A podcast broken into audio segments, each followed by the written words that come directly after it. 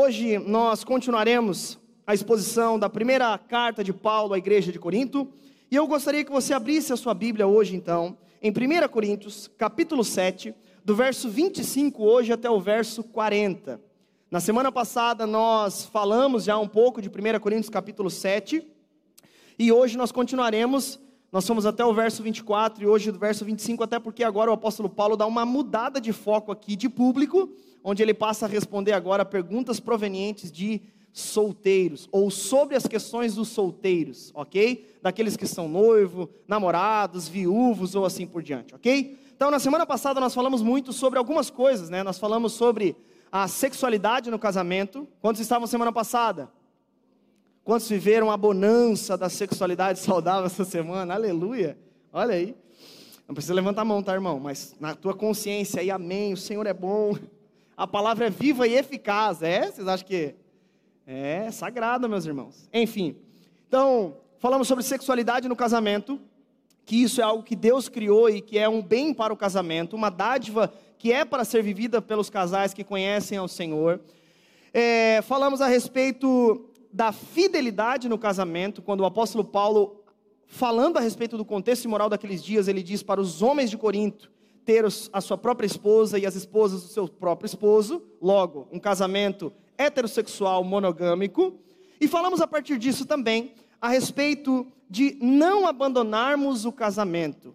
E aqui foi encorajado a partir da Escritura que, mesmo em dias difíceis, nós, enquanto cristãos, não temos como um primeiro passo para a resolução do, dos problemas o divórcio.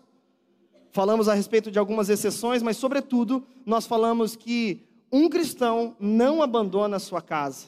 Amém? Portanto, nós fomos edificados a partir disso na semana passada, e foi muito bom.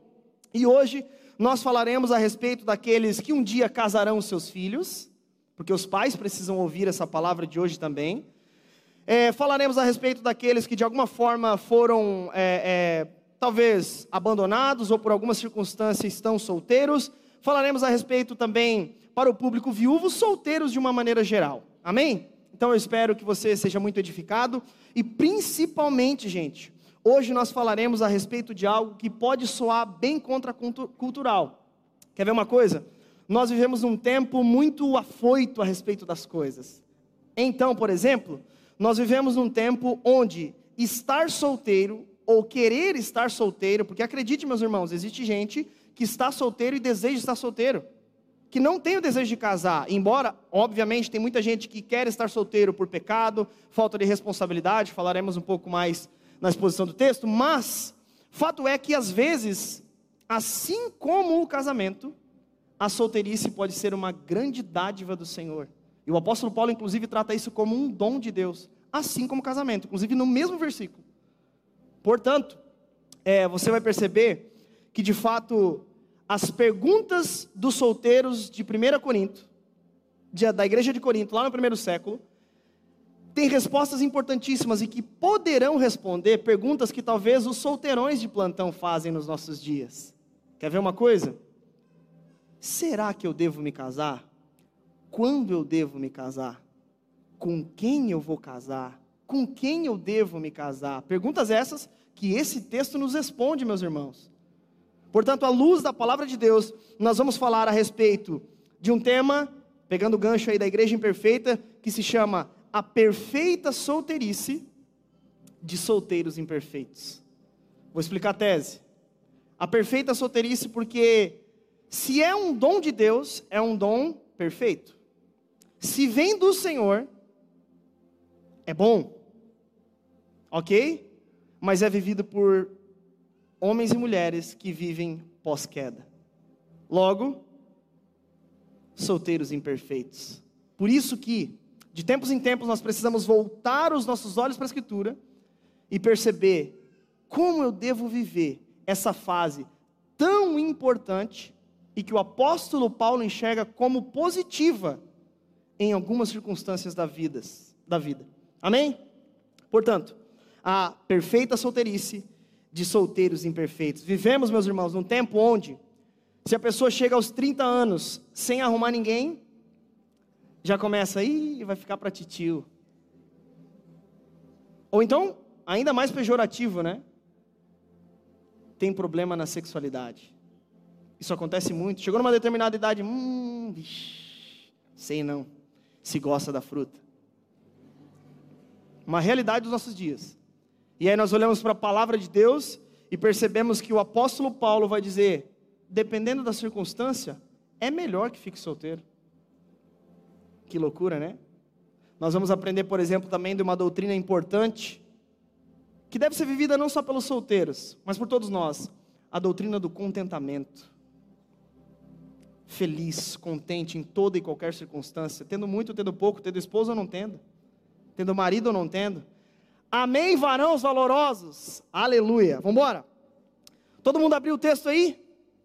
1 Coríntios capítulo 7, do verso 25 até o verso 40, diz assim a palavra de Deus. Perceba, o apóstolo Paulo respondeu outras perguntas, agora ele começa uma outra série de perguntas. E ele diz: Quanto a perguntas sobre as moças que ainda não se casaram, temos moças aqui nessa casa que ainda não se casaram? Olha aí as varoas, levanta, irmã, não tem problema. Lembra da dádiva do Senhor? Aleluia. Temos moços que não se casaram ou estão solteiros aí? Tá ali os irmãos, ó. Tem um ali que está levantando o braço que se bobear Jesus puxa. Empolgado com a solteirice, é sobre isso. Vou usar teu exemplo hoje. O cara levantou a mão, estou conectado com o céu, aleluia. Ou quer muito casar, né? Vai saber, né? quer muito ser visto.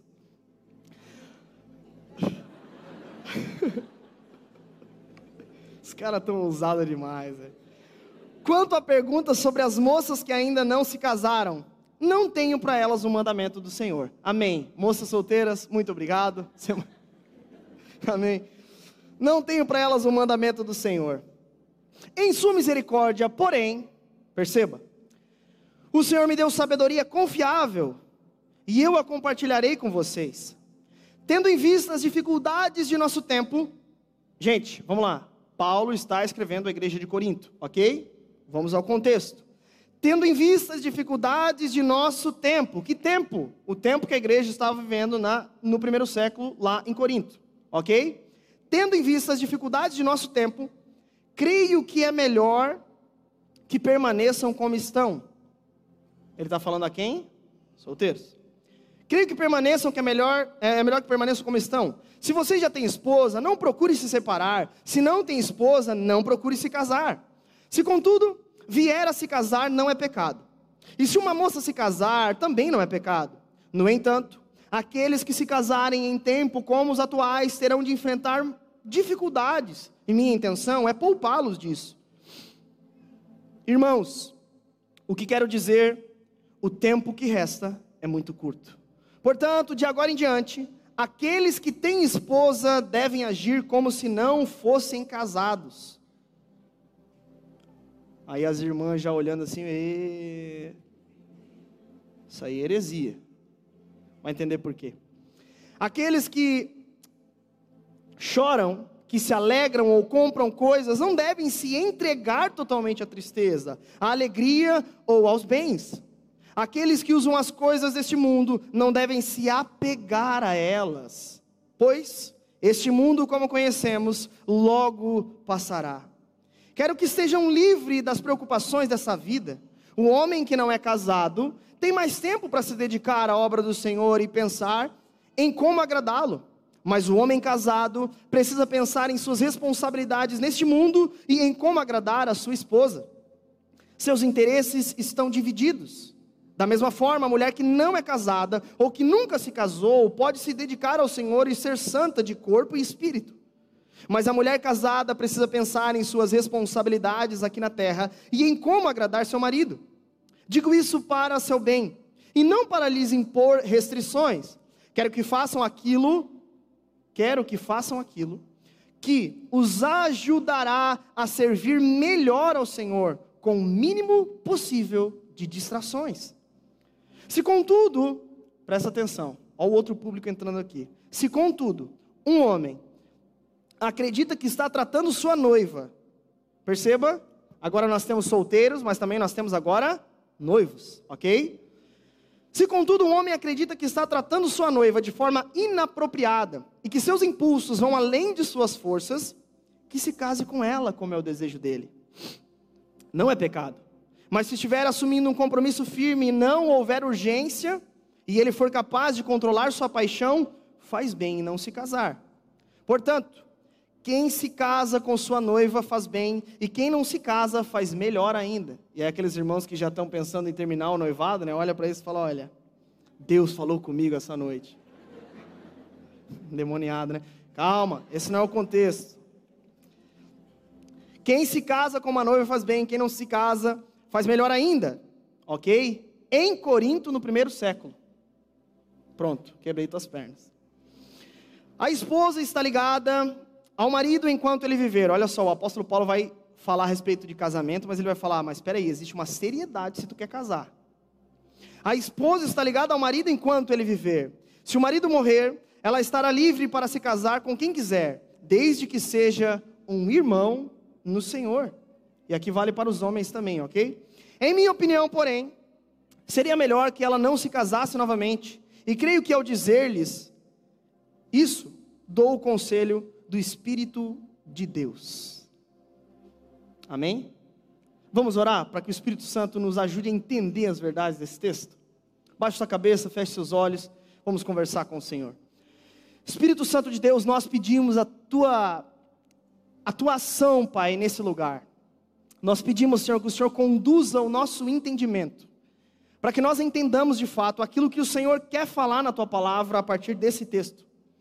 Senhor, nós pedimos que de uma maneira muito poderosa o Senhor venha tratar o nosso coração, modelar o nosso coração, conformar o nosso coração à luz daquilo que a tua palavra quer dizer, e não, Senhor, tentarmos fazer malabares para se encaixar aquilo que nós queremos, mas, sobretudo, que nós possamos estar aqui essa noite não apenas para ouvir aquilo que a gente quer, mas, sobretudo, aquilo que nós precisamos como teu povo. Espírito Santo, me usa como pregador da tua palavra, para que de fato eu transmita tudo aquilo que a tua palavra quer dizer com equilíbrio, com graça, mas muita verdade. Em nome de Jesus é que nós oramos. Amém e amém. Amém? Bom, vamos lá. Na semana passada nós começamos o capítulo 7. O capítulo 7, ele foi escrito tendo em vista o mesmo contexto. Você vai perceber que, é, ainda que o apóstolo Paulo encaixe algum um, um outro aspecto, uma outra circunstância daquele contexto, ainda assim ele escreve naquele contexto que eu expliquei semana passada, que era o que? O dualismo grego. Vocês lembram disso? O andar de cima e o andar de baixo, né? O mundo ideal, o mundo das ideias e o mundo material. Então, tudo aquilo que era relacionado ao espírito, andar de cima. Tudo aquilo que era o corpo, andar de baixo. Portanto, o corpo era visto como algo mal, apenas algo que aprisionava a matéria, por assim dizer. Portanto, eles estavam com a ideia, depois que tinham se convertido, que ao se casar, porque o sexo era uma relação de corpos, duas matérias, eles acreditavam ser pior ainda. Então eles começaram, numa carta, escreveram para o apóstolo Paulo, dizendo: Olha, Paulo, é, se eu sou casado, eu devo me abster da atividade sexual, ou então devo me divorciar para que não tenha mais isso, já que isso não tem a ver com andar de cima, por assim dizer, com o mundo espiritual, mas com algo da carne, com prazer carnal. E aí o apóstolo Paulo vai olhar para eles e dizer: Olha, gente, parem com essa palhaçada. Não se privem da, da, da, da sexualidade um, um com o outro no casamento. Não abandonem as suas casas. Mesmo se você for casado com um descrente, continue sendo casado. A não ser que o descrente queira te abandonar, mas continuem e assim por diante. Esse era o contexto. No texto de hoje, o apóstolo Paulo começa no verso 25 falando o quê? Quanto à pergunta sobre as moças solteiras. Beleza, então ele muda o foco, agora foi para as moças solteiras. Mas, por trás de tudo aquilo que ele está falando, ainda está o dualismo grego. Mas agora ele acrescenta um, um, um, um, outro elemento, um outro componente nessa história toda: a circunstância do tempo. Então ele acrescenta nesse contexto aqui a circunstância que ele diz que são as dificuldades do nosso tempo. O que, que ele vai dizer no verso 26? Tendo em vista as dificuldades de nosso tempo, creio que é melhor que permaneçam como estão. Paulo está respondendo aos solteiros, quando eles possivelmente o que, que eles deveriam estar perguntando? Paulo, ser casado é mais santo do que ser solteiro? Ser solteiro é mais santo do que ser casado? Lembra o que está? O que está no pressuposto deles? Santificação, né? Agradar mais a Deus, servir melhor a Deus. E aí eles vão perguntar agora sobre a solteirice. Então, pô, faz muito mais sentido agora, então, ser solteiro. É mais espiritual, Paulo? E aí? E aí o apóstolo Paulo vai dizer exatamente a mesma coisa. Se entrar no Senhor, tendo em vista as dificuldades do nosso tempo, quando vocês vieram para o Senhor, permaneçam como estão. Permaneçam como estão. Pois ele vai dizer: aqueles que têm esposa, continuem com elas, ok? Mas aqueles que não têm, não se casem. Por quê? Por causa da circunstância do nosso tempo. Ele vai dizer: tendo em vista as dificuldades do nosso tempo, e aqui é importante salientar que essas dificuldades, em algumas versões, as pressões do nosso tempo, não necessariamente elas estão esclarecidas para nós no texto de Corinto. Mas ao ler a história da igreja, esse momento em Corinto era um momento onde os crentes possivelmente estavam sofrendo muitas retaliações do próprio judaísmo, dos próprios judeus mais radicais. E também, possivelmente, o apóstolo Paulo tinha em mente uma possível perseguição que se desencadearia e se desencadeou por parte do Império Romano. Uma outra coisa que possivelmente é, Paulo tem como dificuldades naquele tempo dificuldades com escassez. Naquele tempo, naquela região, também estava acontecendo escassez, tanto de recursos quanto de alimentos. E aí o apóstolo Paulo olha para toda aquela conjuntura, olhando para tudo aquilo, aquele leque de coisas negativas em relação àquilo que a igreja estava vivendo ou estaria a viver, e diz: considerando as dificuldades e as circunstâncias do nosso tempo, permaneçam como estão. Por isso, meus irmãos, que nós não podemos tirar texto fora do contexto. Imagina se você vai chegar aqui, olha, tendo em vista as dificuldades da nossa igreja, já pensou isso? As irmãs que não se casaram, não se casem, tá? Já pensou? Embora nós vamos falar sobre algo positivo sobre a solteirice, nós não, fugi, não podemos fugir do contexto. Amém? Então, o que o apóstolo Paulo, tendo em vista as dificuldades do nosso tempo de Corinto, nós devemos continuar como estão. Se já tem esposa, não procure se separar. Agora, se não tem, não procure se casar. E o argumento de Paulo para que eles não se casassem era muito puro. O que, que Paulo diz? A minha intenção é poupar vocês de com a sua família sofrer as dificuldades do nosso tempo. A minha intenção é poupar vocês desse sofrimento. Porque agora um homem casado não se preocuparia mais consigo mesmo, mas ele se preocuparia agora também com a sua esposa, com os seus filhos. A esposa agora não se preocuparia mais apenas consigo mesmo, mas ela se preocuparia agora com o seu esposo, com os seus filhos.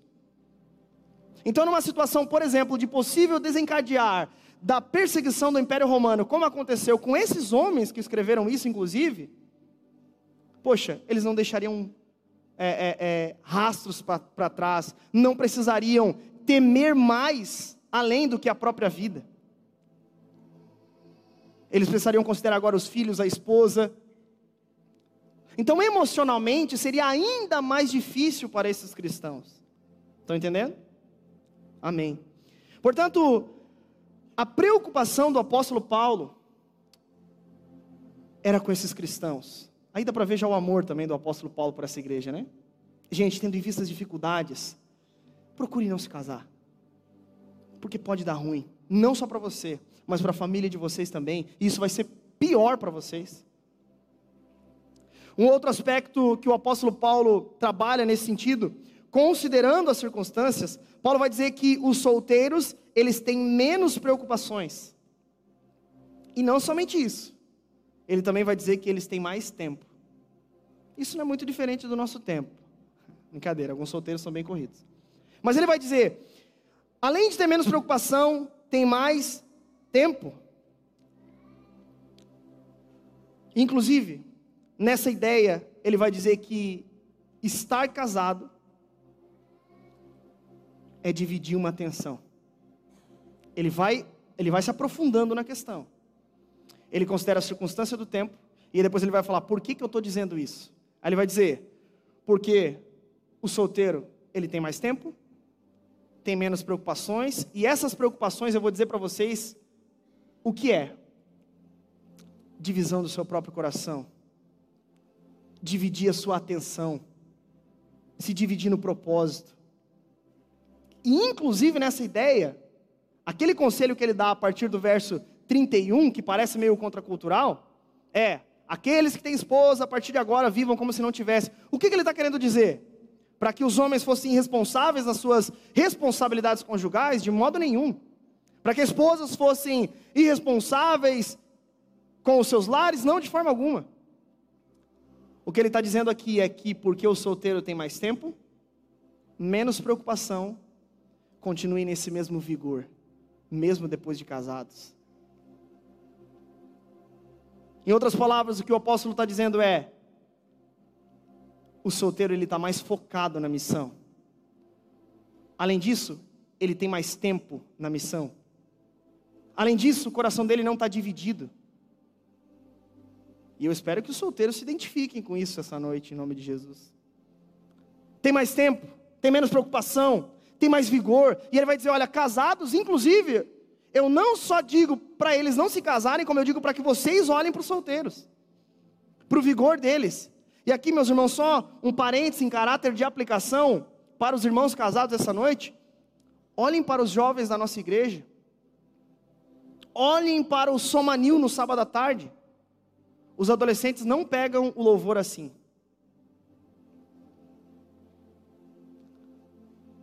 Os adolescentes, embora de maneira mais leiga e assim por diante, por falta até de experiência da vida, ainda assim, meus irmãos, nós devemos aprender com eles. E aliás, se tem uma coisa que tem me feito crescer como pastor, é pastorear o São Manil. Eles nos ensinam nessa pureza, nesse vigor, nesse gás, e às vezes eu só quero ir embora, dormir. De repente eu olho para os adolescentes, pastor, vamos evangelizar na praça? Aí eu falo, ô oh, meu irmão, quem sabe os velhos vão para o joelho, né? Vocês vão para as colinas, para os montes. Aleluia. Esses dias do nada o Joshua, filho do Lipão, mandou no grupo: Galera, partiu shopping, uma coisa assim. Eu falei: Hum. Aí a galera já começou a comentar embaixo: Meu, seria muito top evangelizar, não sei o que. Eu falei: Caramba, mano, eu só queria ir no shopping pegar um cinema com minha esposa. Ou seja, nós devemos desprezar isso que eles estão fazendo, tipo, ah, adolescente, não, nós devemos aprender com eles. O que, que Paulo está dizendo? Aqueles que têm esposa, vivam como se não tivesse. É irresponsabilidade conjugal? Não, então só tem uma saída, para nós aprendermos com esse mesmo vigor. Aprendermos com essa mesma empolgação. Aprendermos com os novos convertidos, com os mais novos na fé. E esse é um grande problema, por vezes, de muitas igrejas que os mais velhos olham para os mais novos com desprezo. Ou então, só são apenas garotos. Ah, um dia eles vão aprender que nem precisa se expressar tanto assim no louvor. Isso aí é infantilidade, meninice. E meu irmão, você pode expressar da forma que você quiser no louvor, amém? Inclusive até com a mão no bolso, talvez você esteja adorando mais do que alguém que está com a mão levantada. Não é esse o ponto. O ponto é nós devemos aprender com os mais novos. Talvez exista uma pureza na adoração deles que na nossa não tem. Por quê? Porque muitas vezes nós estamos olhando se o tom está afinado, nós estamos olhando para ver se a luz está tudo certo. Portanto, aqueles que têm esposa devem agir como se não tivessem. Obviamente, as esposas também. Continuem no mesmo vigor. Aprendam com os solteiros nesse sentido. Amém? Então, o conselho de Paulo na sua defesa de continuar na solteirice, aqui existe um nome para isso, é o é, não estar solteiro necessariamente, mas no caso do apóstolo Paulo, que, e de tantos alguns outros homens de Deus, o, é o dom do celibato, que é uma ideia de realmente se abster de casar para servir a Deus melhor, nobre, e que a Bíblia trata como dom. Amém? E Paulo, então, ele vai fazer tudo isso. No verso 35 ele diz para que eles tenham o mínimo possível de distrações. O mínimo possível de distrações. E a partir do verso 36, muda o foco, vai para aqueles que estão se encaminhando já para casar, estão noivos ou namorando. Aí ele dá um outro conselho: se contudo, se contudo, um homem acredita que está tratando a sua noiva de forma inapropriada e seus impulsos vão além das suas forças, que se case com ela, como é o desejo dele, não é pecado. Agora, casamento é coisa séria. Casamento é coisa séria, e ele apela no final para a realidade da aliança do casamento. Enquanto o marido viver, a esposa está ligada a ele. Vocês estão aí se passando no, no namoro, no noivado? Atitude de arrependimento bíblica, qual é? Casamento. Agora, casamento é coisa séria. Agora, casamento é uma aliança até que a morte o separe. Quantos estão entendendo? Casou, casou. Pensem bem. Por isso, então, o contexto, as circunstâncias, o nosso tempo, o apóstolo Paulo vai dizer: pensem bem, se talvez a solteirice não seja mais positiva do que negativa nesse tempo, para continuar com o mesmo foco pelo Evangelho. Paulo, eu acredito aqui, nessa altura do campeonato, faz no mínimo a igreja de Corinto pensar, refletir a respeito disso. Inclusive, até o conselho de Paulo sobre a solteirice era muito contracultural. Porque a solteirice era visto como algo marginalizado naqueles dias. Por exemplo, por que, que a Bíblia, na teologia do Novo Testamento, sempre trata a viúva como uma responsabilidade da igreja? Porque a mulher que não tinha mais o seu esposo era uma mulher completamente desassistida, abandonada. De modo que a igreja precisava sustentar essa viúva. Porque uma pessoa nessas condições era marginalizada. Não era visto com bons olhos a solteirice naqueles dias. Dentro da sociedade judaica e dentro da própria, da própria cultura romana, estar solteiro era sinônimo, portanto, de insegurança. E aí o apóstolo Paulo, mas para a glória de Deus, para servir melhor a Deus, talvez isso se torne uma distração. E aqui o apóstolo Paulo já apresenta por trás também algo importantíssimo da fé cristã.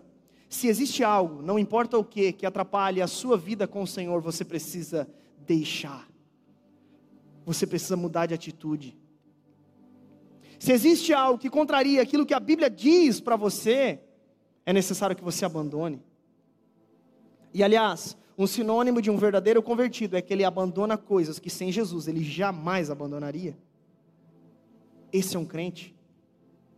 Pastor, diante disso, como podemos aplicar então todos esses conselhos de Paulo à igreja de Corinto para a nossa realidade? O que podemos aprender no nosso contexto sobre esse texto da palavra de Deus. Como nós podemos aprender tudo isso? E aqui eu pontuei três perguntas que possivelmente no nosso tempo as pessoas fazem. As respostas dessas três perguntas, eu acredito que apresentam a nós a completude de 1 Coríntios capítulo 7, do 25 até o 40. Primeira pergunta: devo me casar? Segunda pergunta: como saber se devo me casar? ou quando casar? E por fim, como saber com quem casar? Esse texto responde isso. Quer ver uma coisa? Primeira pergunta: devo me casar?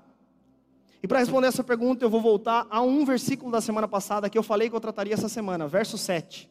O que, que o apóstolo Paulo diz no verso 7? Gostaria que todos fossem como eu, mas cada um tem seu próprio dom, concedido por Deus. Um tem este tipo de dom, este indicativo de algo que está próximo na língua portuguesa. Este dom, falando dele mesmo, este dom.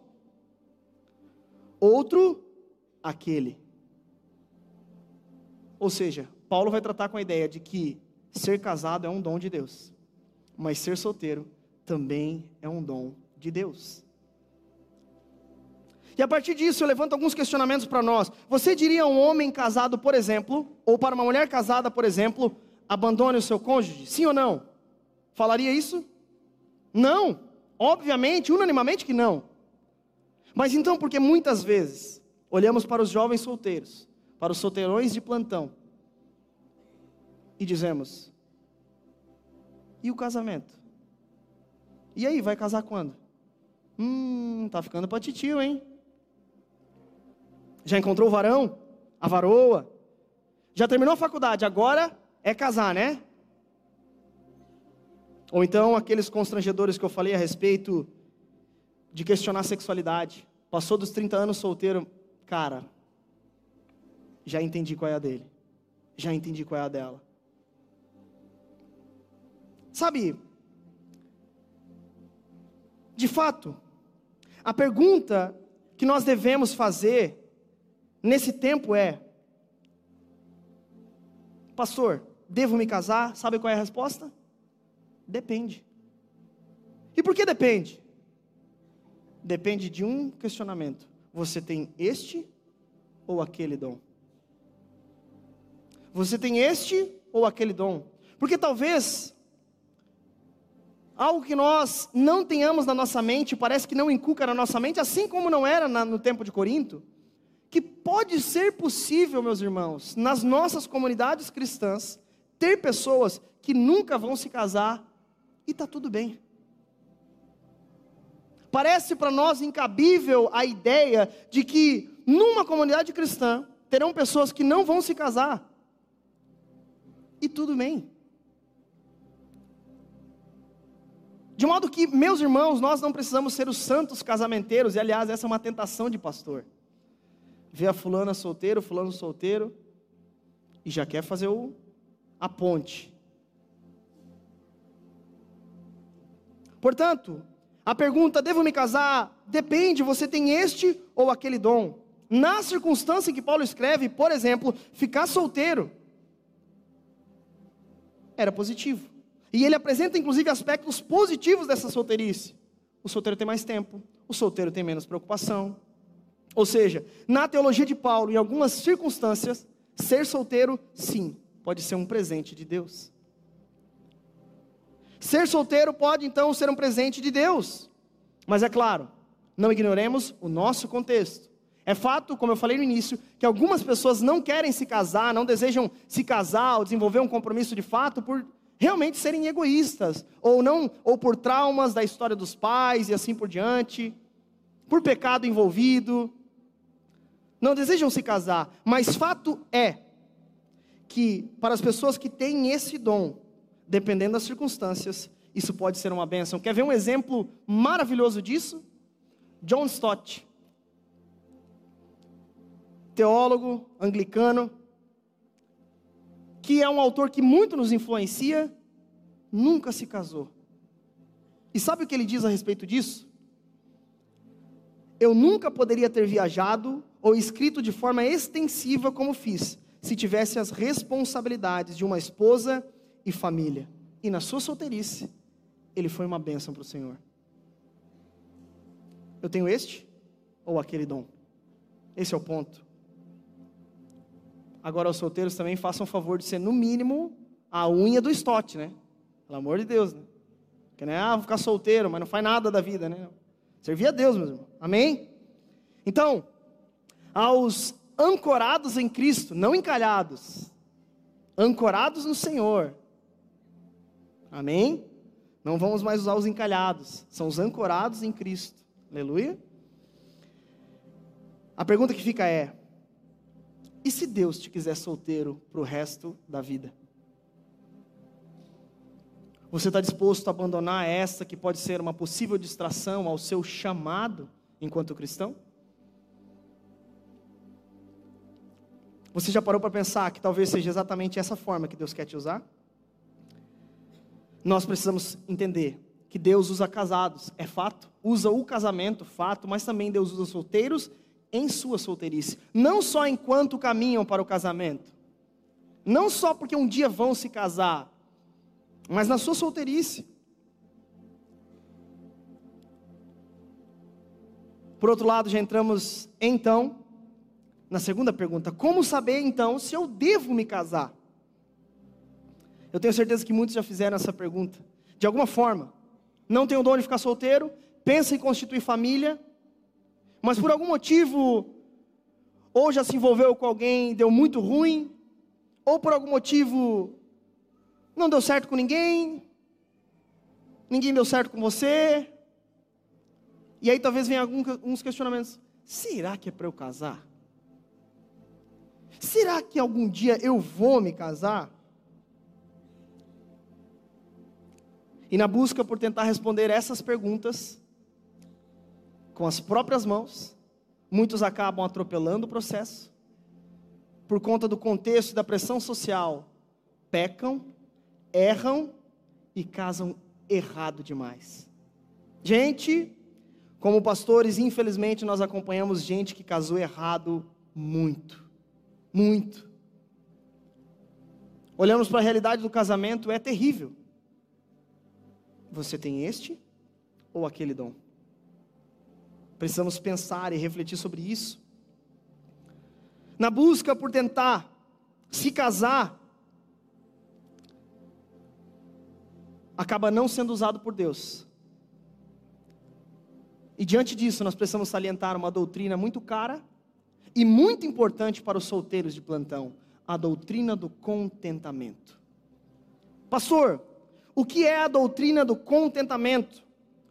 O pregador puritano Jeremiah Burrow diz o seguinte: o contentamento cristão é aquele estado doce, interior, sereno e gracioso de espírito, que livremente se submete e se delicia na disposição sábia e paternal de Deus em toda e qualquer situação. Ou seja, contentamento cristão é estar contente no Senhor independentemente das circunstâncias. E aqui possivelmente ele tem Filipenses capítulo 4, 12 e 13, onde Paulo diz: Eu aprendi a estar contente em toda e qualquer situação. É fato que o contexto que Paulo está dizendo é bem material, ou bem físico, comida, por exemplo. Tendo muito ou tendo pouco. Mas também ao seu discípulo Timóteo ele diz: grande fonte de lucro é a piedade e o contentamento.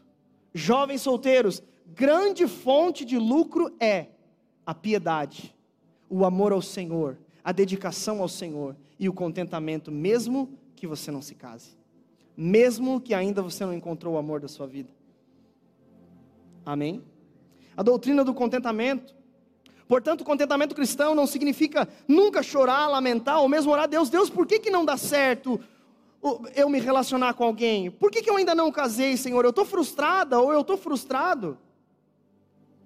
Mas abrindo seu coração rapidamente e reconhecendo de que Deus está cuidando da sua história. Deus está guardando você. E olhando por um outro lado, Deus está privando você de ser um inútil para Ele. Portanto, é fato que talvez você passe por dilemas, problemas, mas, sobretudo, nunca deixemos em toda e qualquer circunstância sendo casado, não sendo, sendo viúvo, solteiro, abandonado, ou qualquer que seja a sua condição, contentamento, contentamento no Senhor. E sabe o que é mais interessante? Porque Paulo aprendeu a estar contente. Não é o, um, um chipzinho que vem assim, do nada. Ele aprendeu a estar contente. Então, talvez você dê murro em ponta de faca muito tempo, até aprender ser contente. Talvez você dê passos maior do que a perna até aprender a ser contente. Agora, nós podemos olhar para a Escritura e perceber que, de fato, grande fonte de lucro é, hoje, agora, começar nesse aprendizado de contentamento, nesse exercício de contentamento. Nessa cultura de desespero, os cristãos foram chamados a se deleitar no Evangelho de Jesus. Ser solteiro é bom, mas não é tudo. Ser casado é bom, mas não é tudo. O nosso estado civil, meus irmãos, não pode ser o motivo pelo qual vivemos ou deixamos de viver. O nosso estado civil não pode ser o motivo pelo qual vivemos ou deixamos de viver. Quando devo me casar, pastor? Quando eu aprender a estar contente com o Senhor, em toda e qualquer circunstância. E às vezes, aprender isso será doloroso demais. Às vezes, lidar com isso vai ser difícil demais.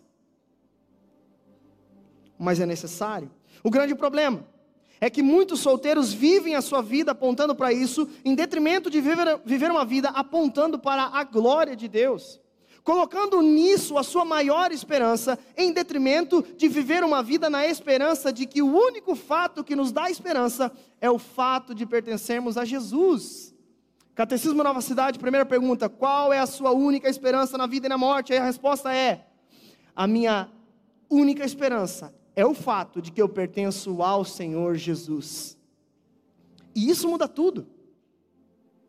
Portanto, meus irmãos, o casamento é algo terreno, passageiro, que vai, mas sobretudo, somente Cristo permanece para sempre.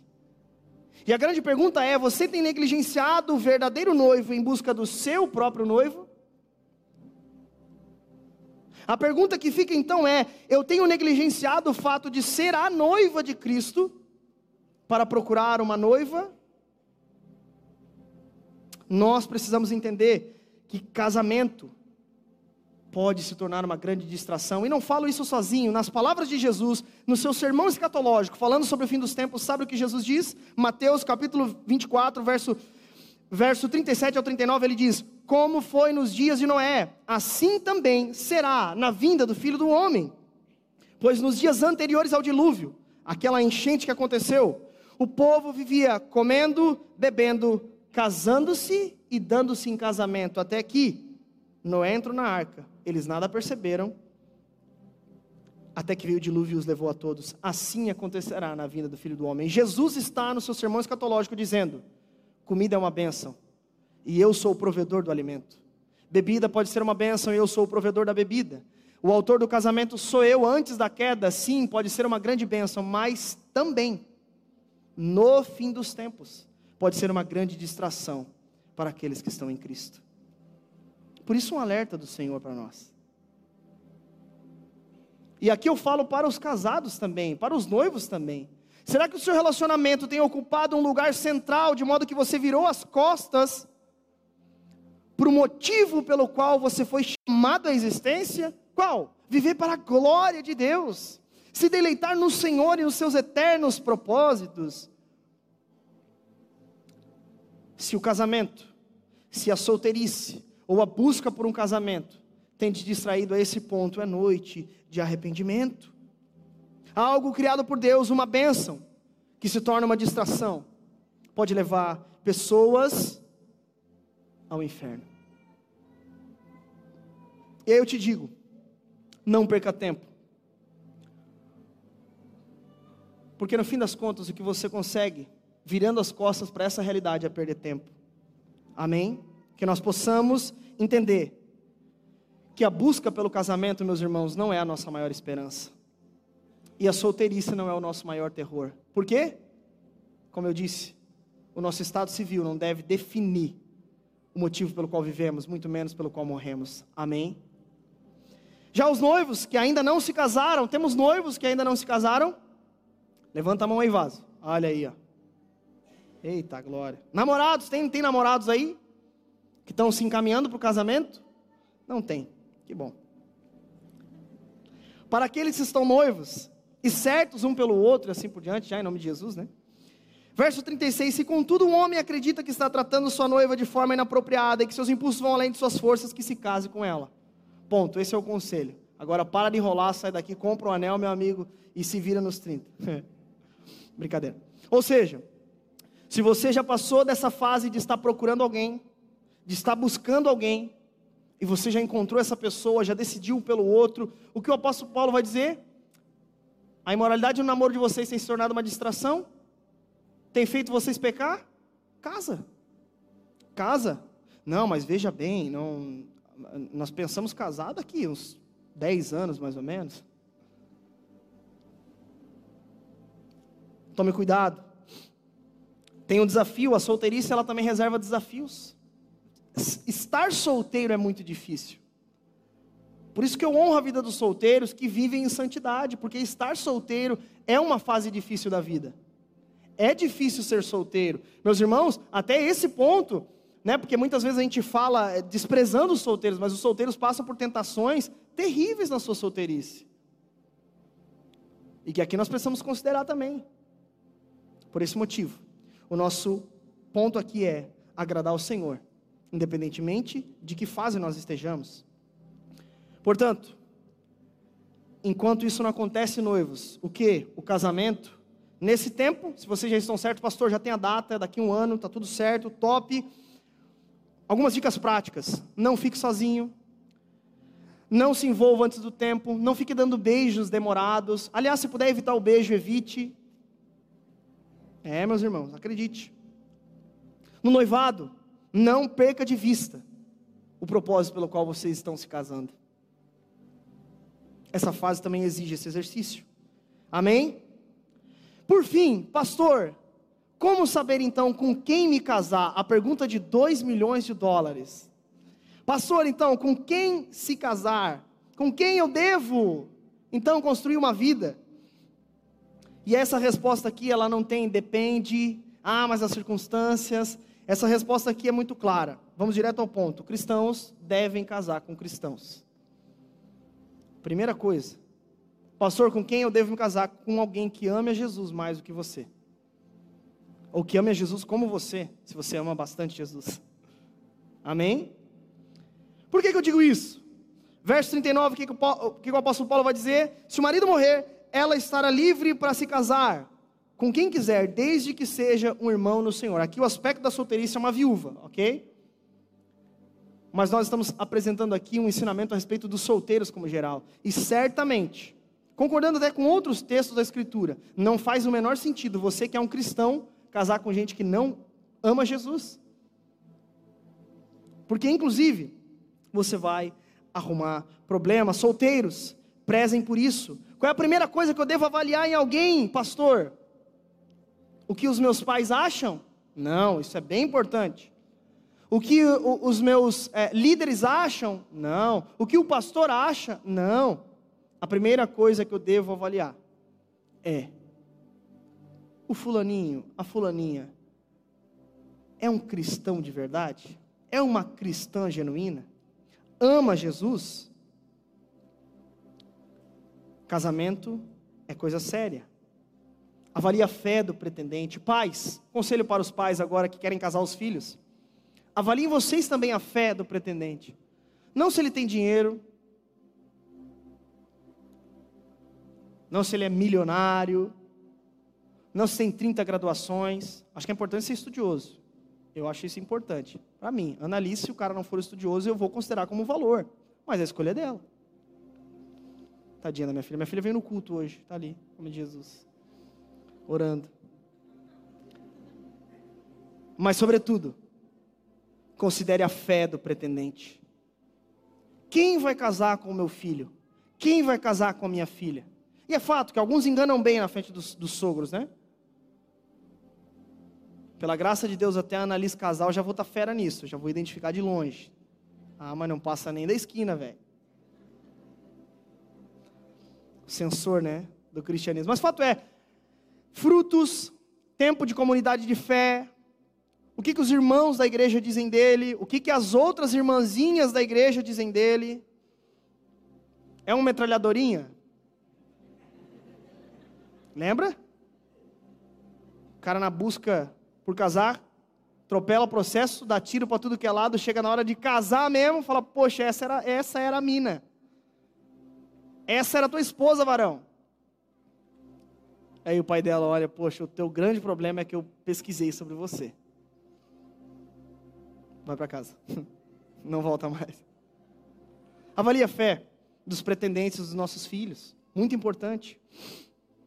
Casamento é coisa séria. E, sobretudo, orem e peçam a direção de Deus.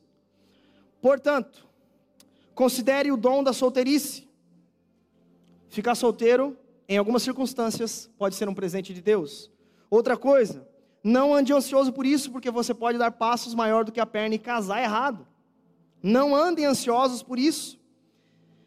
Não direcione a sua vida para encontrar uma esposa ou um marido. E por fim, o dia que encontrar alguém, que esse alguém seja alguém temente ao Senhor. Amém? Coloque-se de pé no seu lugar. Eu queria orar por nós. Em alguns sentidos. Eu queria fazer duas orações. Primeiro, para os que estão solteiros, para que continuem solteiros, felizes na sua solteirice. Não num desespero, não afoito. Amém? Porque às vezes pode, só traz problema, desgraça para sua vida. E a segunda oração é sobre aqueles que estão namorando ou noivos, para que fujam da imoralidade, para que não vivam um namoro ré, como a gente diz. Amém? Vamos orar? Inclusive, pais, orem pelos filhos, por quem eles vão se casar um dia também. Amém? Vamos orar?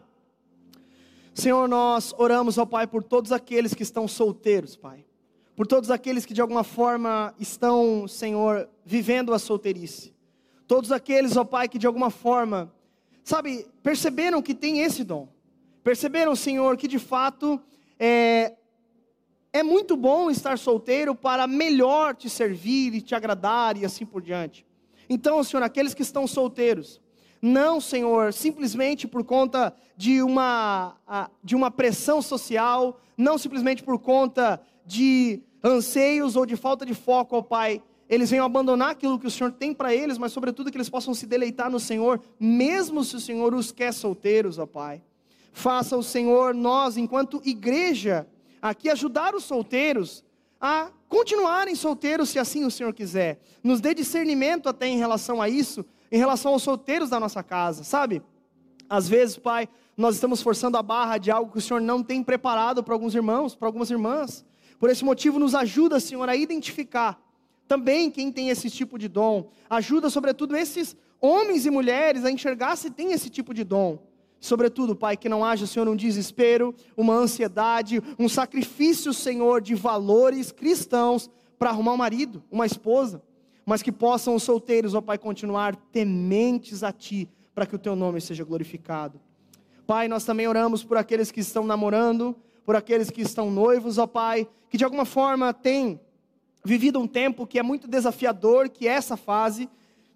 Essa fase, ó Pai, onde os, os hormônios estão aflorados, onde dois jovens, sabe, Pai, estão se relacionando, apaixonados. Pai, então, livra-os, ó Pai, das tentações, faça o Senhor a vigiar nesse sentido, Pai, a fugir de tudo aquilo que pode atrapalhar no foco da missão, Pai, para que o Teu nome seja glorificado com relacionamentos saudáveis, cristãos de verdade, em nome de Jesus. Amém e amém. Amém, gente? Glória a Deus. Quantos foram abençoados essa noite? Amém. Deus é maravilhoso.